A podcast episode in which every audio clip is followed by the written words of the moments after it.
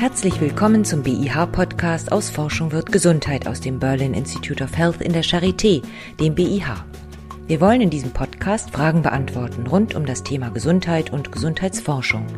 Mein Name ist Stefanie Seltmann.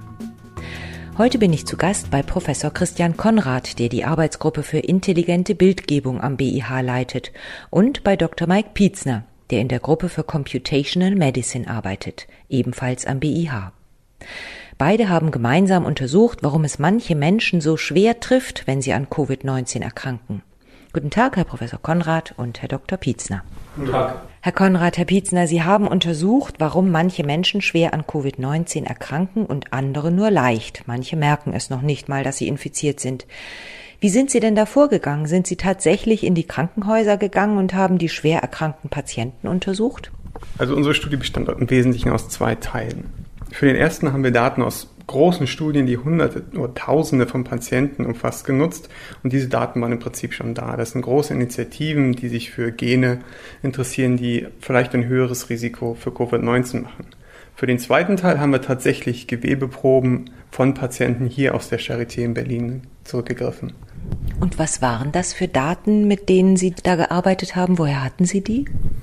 Also eine der wenigen positiven Entwicklungen in der Pandemie war diese unmittelbare Bereitschaft von Ärzten und Wissenschaftlern, wirklich große Datenmengen zu teilen, um schnell voranzukommen. Und federführend ist hier die Covid-19 Host Genetics Initiative zu nennen. Das ist ein Verbund aus Standorten weltweit, die ihre Daten die kleine Patientenkohorten umfassen oder sehr große Studien in, in großen Populationen wirklich schnell zusammengebracht haben, weil es einfach so ist, wenn wir Genetik uns anschauen wollen, brauchen wir viele, sehr viele Daten. Und das war im Prinzip unsere Datenressource. Und was waren das jetzt für Daten? Waren das Krankheitsverläufe? Waren das Erbgutsequenzen? Was gab es da zu finden? Also im Prinzip beides. Also was wir für unsere Forschung brauchen, ist, wir müssen wissen, welche Bereiche im, im Genom vielleicht verändert sind. Also verändert im Sinne von ich komme auf die Welt und habe ein anderes Genom, als Sie das haben. Das unterscheidet sich um ein paar Buchstaben und manchmal sind diese paar Buchstaben, die sich da unterscheiden, sehr relevant. Und das ist genau, was sich diese Wissenschaftler anschauen. Tauschen diese Buchstaben sich aus, habe ich dann einen schwereren Covid-Verlauf. Und das sind die Daten, mit denen wir arbeiten. Also Sie wussten von den Daten, die Sie wahrscheinlich im Computer sich angeschaut haben, ob das von einem Menschen stammt, der schwer an Covid erkrankt ist oder ob diese Erbgutdaten von Patienten stammen, die möglicherweise gar nicht das gemerkt haben. Also es ist eine große Herausforderung gewesen, gerade am Anfang überhaupt festzustellen, wer ist schwer erkrankt, was sind die Kriterien. Es gab überhaupt keinen Diagnoseschlüssel für Covid. Deswegen gibt es verschiedene Definitionen. Das ist einmal überhaupt ein positiver Test. Also wer infiziert sich denn überhaupt mit Covid? Das ist relevant zu wissen. Dann, wer infiziert sich und muss ins Krankenhaus behandelt werden. Und dann natürlich die schweren Verläufe, die nicht nur ins Krankenhaus müssen, sondern die dann auch beatmet werden müssen oder eventuell sogar versterben. Das sind dann die schwersten. Und das sind im Prinzip die drei Kategorien an Patientendaten, die wir uns auch angeschaut haben. Was haben Sie da genau herausgefunden?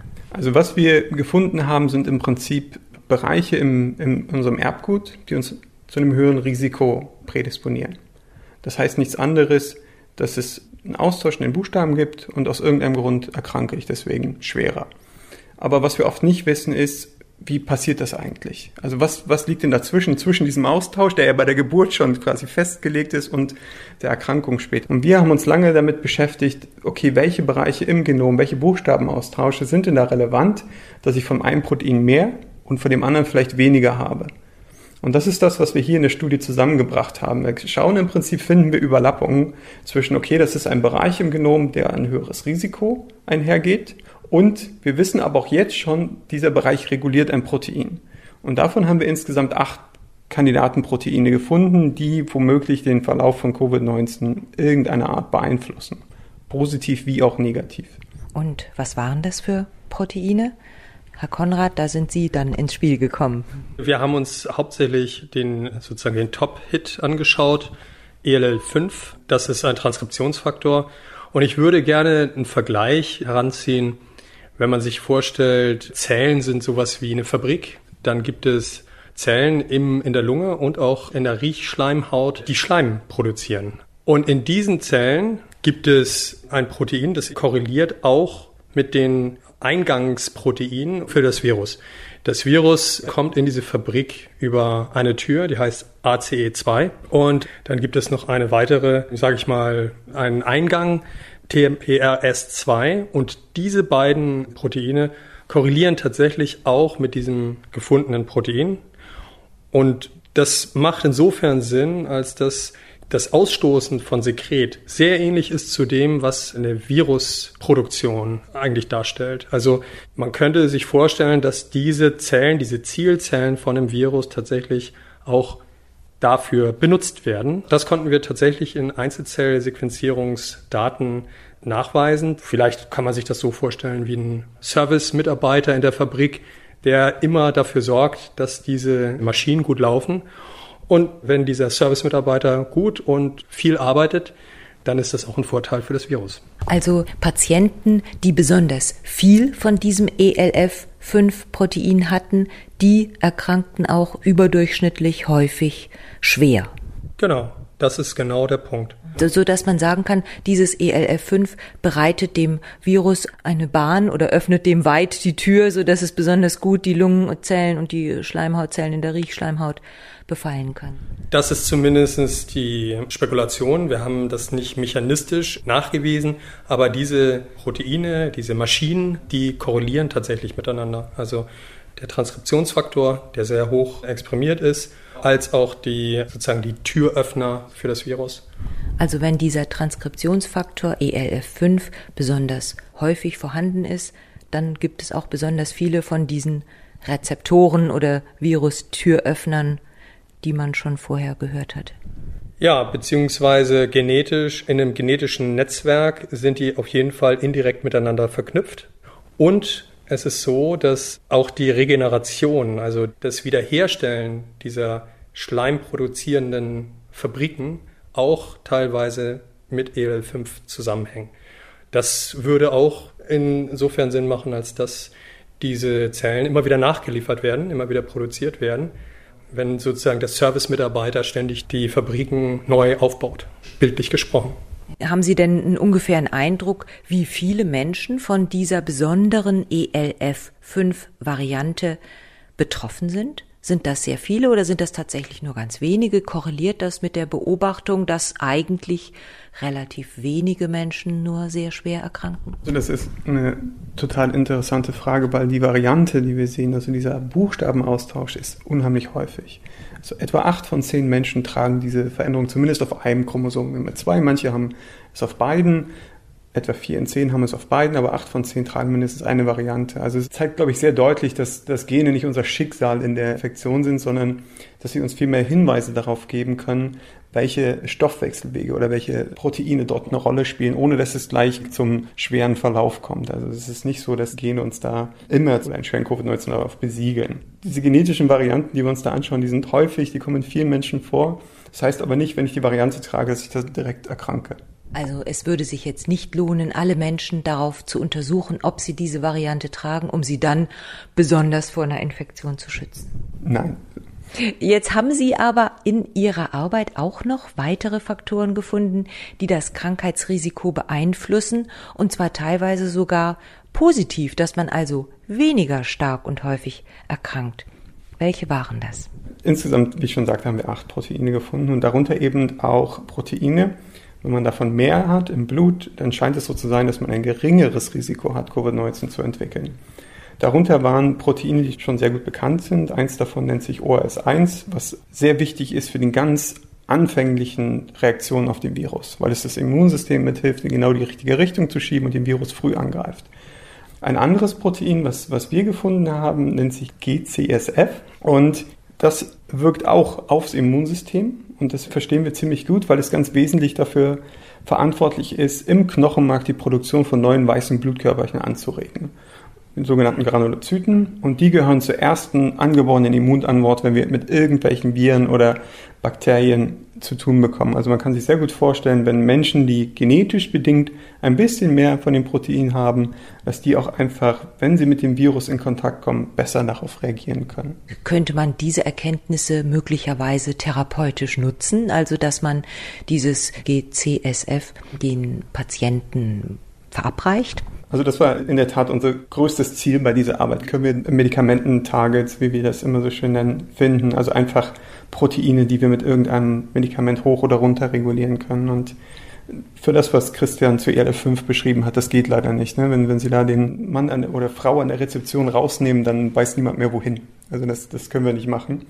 Was wir aber hier sehr gut verstehen, ist, dass wir dieses Protein sogar schon nutzen. Und zwar wird es verwendet in der Krebstherapie, in der Chemotherapie. Da stirbt ganz viel der weißen Blutkörperchen ab. Und dann gibt man den Patienten genau dieses synthetische Hormon, um ihre Immunantwort einfach wieder aufzubessern. Und es gibt auch eine erste klinische Studie, sogar sehr früh schon gemacht in China, wo ja sehr viele Fälle waren, die zumindest zeigen konnten, dass wenn Patienten die nicht nur durch einen schweren Covid-Verlauf auszeichnen, sondern vor allem auch durch diese niedrige Immunzahl, also wenige weiße Blutkörperchen, dass die davon insofern profitiert haben, dass sie weniger schwere Verläufe entwickelt haben, was ja so ein bisschen darauf hindeutet, dass das wirklich etwas sein kann, was hilft. Man muss aber auch dazu sagen, das Immunsystem einzugreifen, zu regulieren, kann auch sehr stark davon abhängen, wann wir das tun. Also wenn wir es vielleicht früh in der Erkrankung tun, dann kann das gut sein, weil die Viruslast reduziert wird. Wenn wir es zu spät machen, kann es aber in diese überschießende Immunantwort richtig reinarbeiten. Was wir in Covid-19 uns ja wirklich Probleme macht, ist, dass das Immunsystem die Lunge und andere Organe wirklich runterwirtschaftet, also Zellen dort vernichtet. Und wenn man jetzt darüber nachdenkt, noch mehr Immunzellen dorthin zu schicken, kann das vielleicht Probleme geben. Aber das sind wirklich Dinge, die, die dann in entsprechend klinischen Studien geklärt werden müssen. Sie haben, glaube ich, auch herausgefunden, dass die Blutgruppe eine Rolle spielt bei der Infektionsschwere oder Infektionshäufigkeit. Ich muss dazu sagen, wir haben das nicht herausgefunden. Also Sie haben das bestätigt gefunden in Ihren Analysen. Wir haben, wir haben auch das Protein gefunden, was quasi für unsere Blutgruppe zuständig ist. Das war so eins der ersten Befunde, als man sich angefangen hat anzuschauen, spielt unser genetischer Hintergrund eine Rolle. Und die Blutgruppe ist ja genetisch bestimmt. Da gibt es ein Protein, entweder produzieren wir es oder wir produzieren es nicht. Und das verändert im Prinzip, wie unsere kleinen roten Blutkörperchen aussehen. Und man hat relativ früh erkannt, okay, dass Menschen mit einer bestimmten Blutgruppe und ich glaube, es ist Blutgruppe A, ein höheres Risiko haben, sich zumindest mit dem Virus zu infizieren. Und das ist, glaube ich, auch ganz wichtig zu sagen, dass man hier unterscheidet. Wir haben uns ja angeschaut, okay, welche Genbereiche, welche Proteine gehen mit einem höheren Infektionsrisiko einher. Und das sind nicht unbedingt die gleichen, die auch mit einem schwereren Verlauf einhergehen.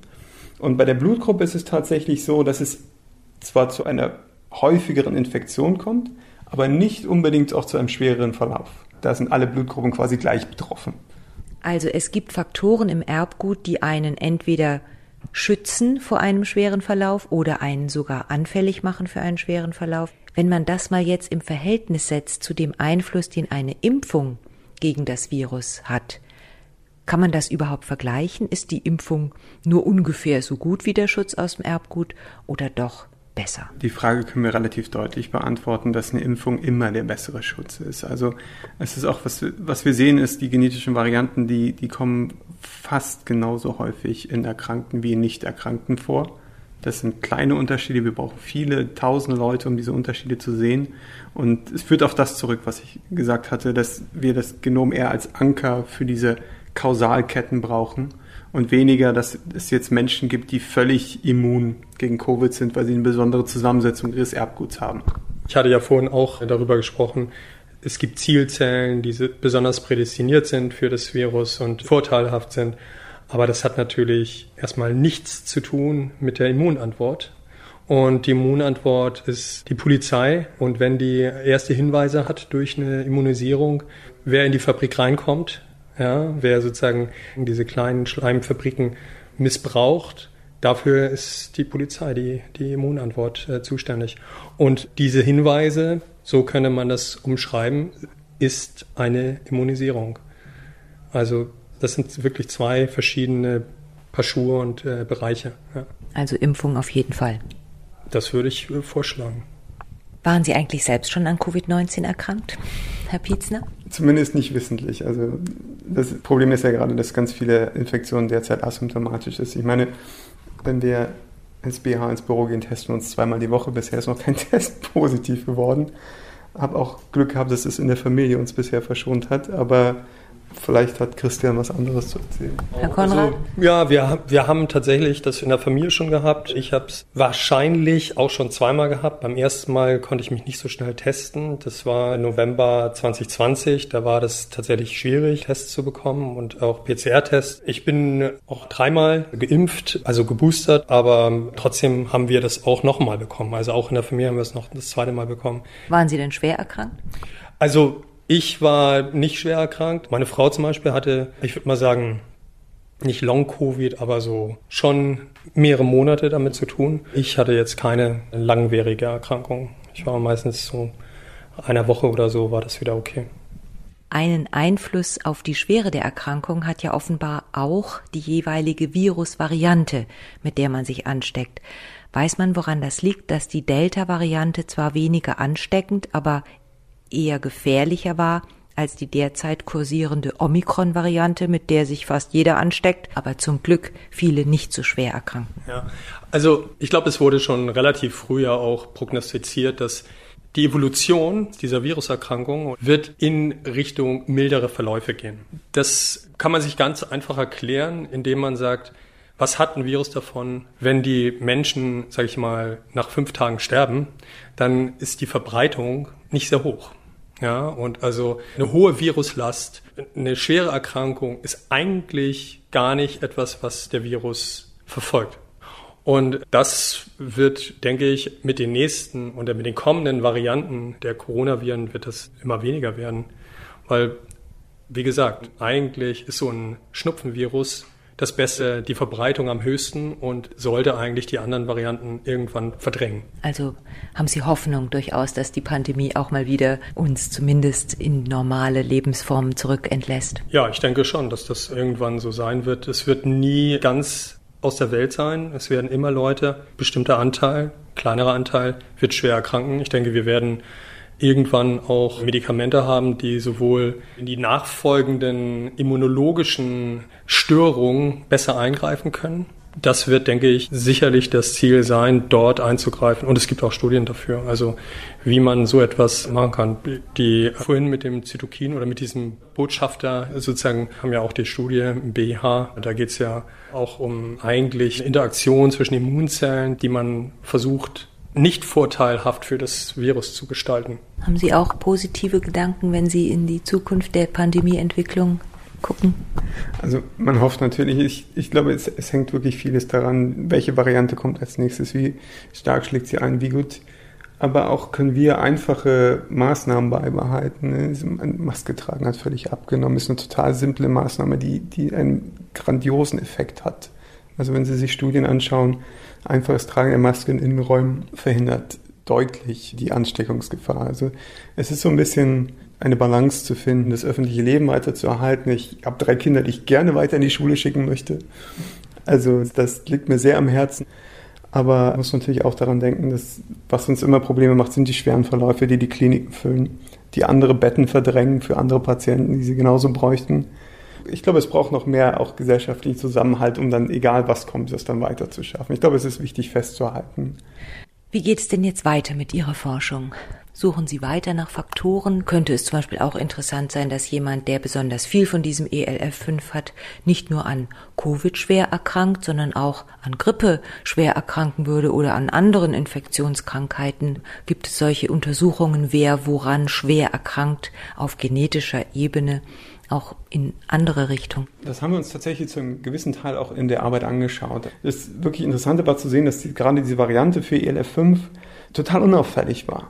Also wir sehen da nicht viel anderes als wirklich die Reaktion auf diesen Virus. Und das ist, glaube ich, auch etwas, was wichtig zu verstehen ist, wenn wir jetzt über die nächsten möglichen Pandemien nachdenken, wie können wir uns darauf vorbereiten, dass diese Datensätze so schnell zu generieren unheimlich wichtige Einblicke geben können, das andere, was ich an dieser Studie so sehr mag, ist, dass wir Expertisen zusammengebracht haben. Also das ist ja das, was so die Mission des BIHs ist, translationell zu arbeiten, aber auch ganz verschiedene Verfahren zusammenzubringen. Dieses Modell, was wir gemacht haben, diese genetische Populationsstudien und Christian mit den Einzelzellanalysen, die ja wirklich dann bis auf die einzelne Zelle, und wenn man sich überlegt, wie klein die sind, wie viele das sind, sind natürlich Wahnsinnsdatensätze die aber nur in sehr wenigen Menschen erhoben werden können. Das alles zusammenzubringen, ist natürlich auch ein Modell für viele andere Erkrankungen.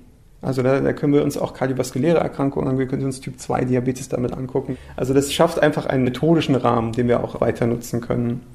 Und dann ist es natürlich so, dass wir uns jetzt so auch Long-Covid angucken können. Also es sind Menschen, die genetisch prädisponiert sind, vielleicht schwere Covid-Verläufe zu haben.